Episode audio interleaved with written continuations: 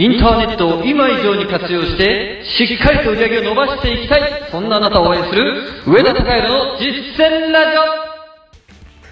おはようございます。上田隆弘です。昨日は実はですね、有志が集まって実践会というものをしていました。まあ、パソコンをですね、みんな持ち込んで、で、そこで、えー集客、教育、販売、サポートの一連の流れを一緒に作っていくということをしていたわけですね。えーメディアを作り、投稿をして、みたいなことをやっていたわけですよ。本当にあの参加者の人、まあ、前向きな方が多くてですね、すごいなと純粋に思いました。で、やっぱりこうやって、え強制力のある場に集まって、で、ちゃんと指導を受けたもとでやっていく、えーで、自分がやったことに対して修正をしてもらって、そしてもう一度やり直してみるっていう、この、えーサイクルというものが非常に重要なんですよね。成果が出せない時ってどうなるかっていうと、まあ、セミナーなんかに参加してですね、で、そこでできない者同士でつるむんですよ。で、できない者同士で情報を交換し合って、この情報は稼げるらしいよっていうことを聞いて、あ、なるほどって勝手に納得をして、そこに投資をしてしまったり、そこに参加してしまったり、なんてことをしてしまうんですよね。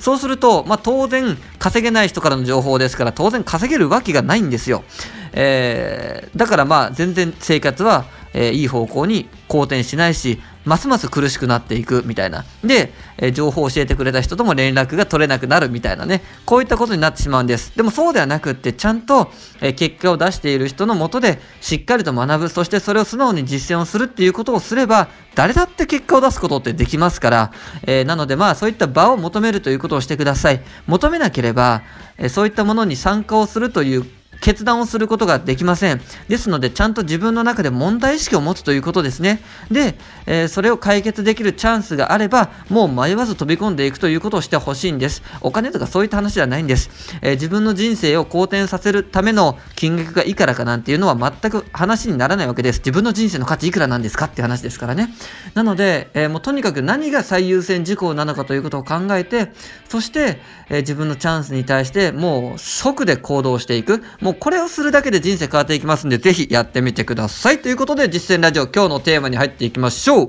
今日のテーマは、マイボトルネックを攻略せよ。というテーマについてお話しいたします。マイボトルネックとは何なのかということなんですけれども、まあ自分のボトルネックという意味ですね。ボトルネックって何？っていう意味なんですけれども、まあ、ボトルネックっていうのは自分のできない部分ですよね。まあ、例えば、これは企業なんかでもそう、ね、よくある言葉ですけれども、えーある部署ではすごく生産性が高い、ある部署では生産性がすごく低い、全体の売り上げを上げるためには、その売り上げの低い部署の生産性が上がれば全体としてはすごく売り上げが伸びるんだけれどなみたいな時のその売り上げ生産性の低い部分のことをボトルネックという言い方をするんですよね。で、これは個人でも当てはまってですね、えー各人それぞれ自分の得意なことと苦手なことっていうのがあると思うんです。で、ぜひこの苦手なものに目を向けてほしいんです。よくビジネスでは自分の得意なものを徹底的に伸ばして磨き上げましょうという言い方をします。まあこれは確かに事実です。自分の苦手なもので勝負をする必要はありませんが、えーボトルネックであることは変わらないんですよね。自分の苦手なものが。で、このボトルネックが圧倒的に自分の生産性を落としている可能性はあるんです。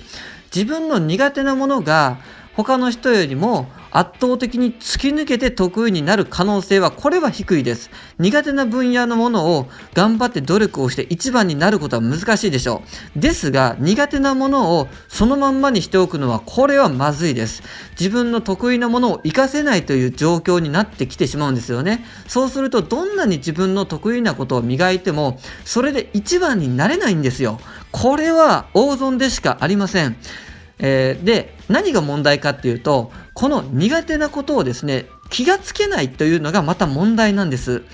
えー言われたらわかるじゃないですか。あそうだよなと苦手なことをじゃあ無視しちゃダメだよなと分かっても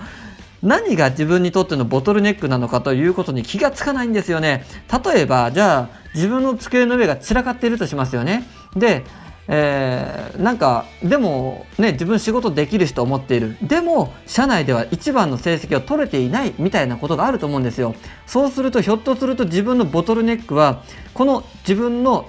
散らかった机かもしれないんです。なぜ散らかるかっていうとそれは整理整頓する力がないからですよね。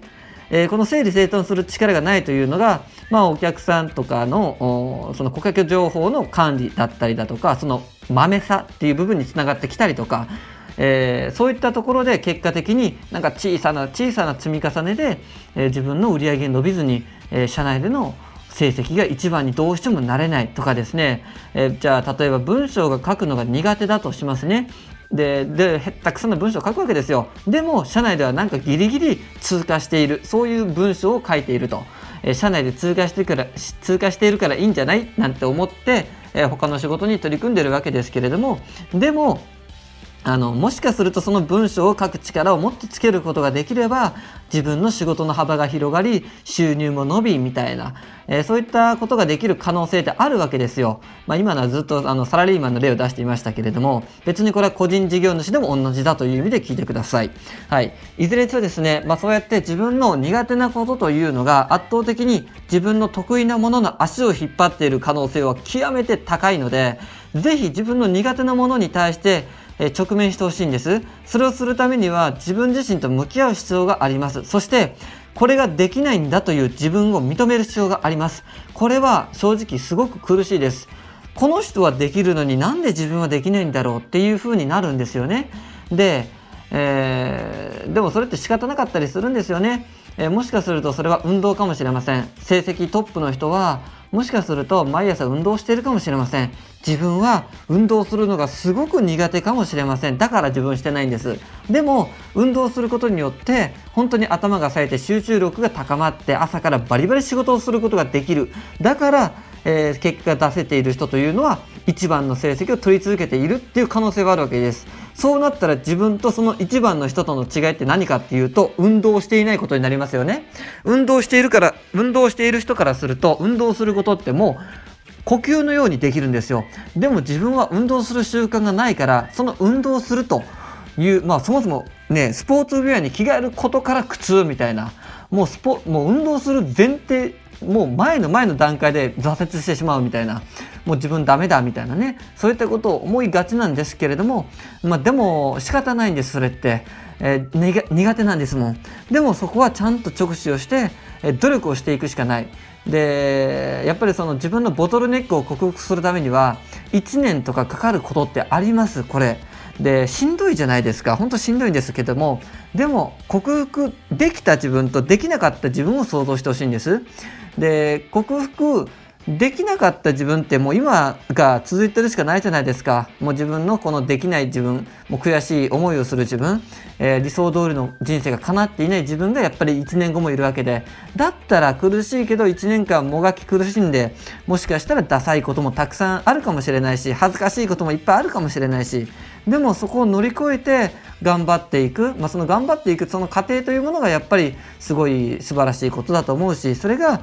克服後に武勇伝になっていくわけです。笑い話になるんですよ。それが語れることになっていきますんでね。だからまあそういうことを考えていったらしんどいんだけれどもボトルネックをちゃんと把握をしてそしてそれをちゃんと克服しようということをやってしまった方が良いと思います、え結果的にそれが自分のその成果というものを恐ろしく跳ね上げる。その可能性はありますんでね。是非やってください、えー、まあそれと同時にもちろん自分の武器も磨いていくということをやってみてくださいね。もちろん。まあいずれにせよ今日はボトルネックの話なので自分のボトルネックを攻略せよということで頑張ってみていきましょう。ということで今日の実践ラジオでした。あなたは必ず成功する。それでは。